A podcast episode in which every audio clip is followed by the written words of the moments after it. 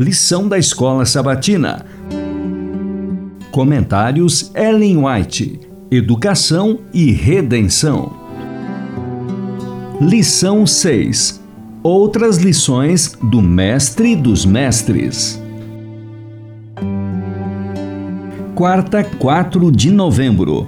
Uma mulher retruca. Uma mulher cananeia que viera daquelas regiões clamava: Senhor, filho de Davi, tem compaixão de mim.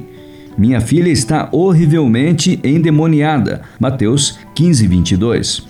Cristo conhecia a situação dessa mulher, sabia que ela desejava vê-lo e tinha se colocado no caminho dela. Aliviando-lhe a dor, poderia representar de maneira vívida o que pretendia ensinar.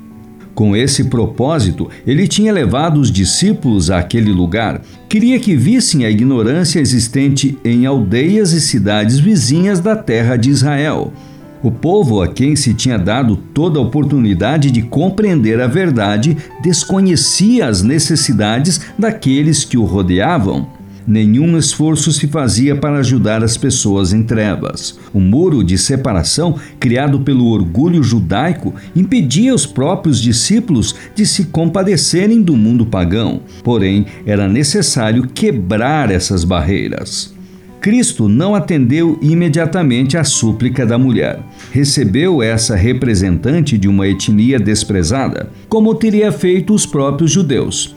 Agindo assim, era seu objetivo impressionar os discípulos quanto à maneira fria e insensível com que os judeus tratariam um caso como esse, ilustrada por sua maneira de ter recebido a mulher.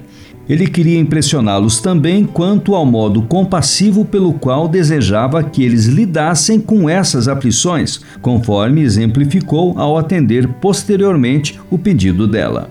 O Desejado de Todas as Nações, páginas 399 e 400. Jesus conhece o fardo do coração de cada mãe.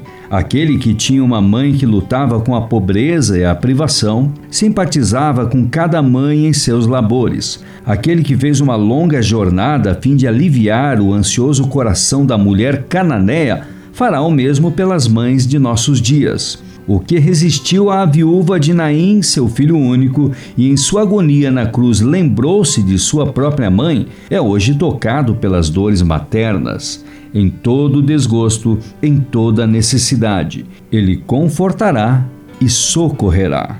Vão as mães ter com Jesus em suas perplexidades. Acharão graça suficiente para as ajudar no cuidado de seus filhos. As portas estão abertas para toda mãe que queira depor seus fardos aos pés do Salvador. Aquele que disse: Deixai vir os pequeninos a mim e não os impeçais, porque dos tais é o reino de Deus, Marcos 10,14, convida ainda as mães a levar-lhe os pequeninos para que os abençoe.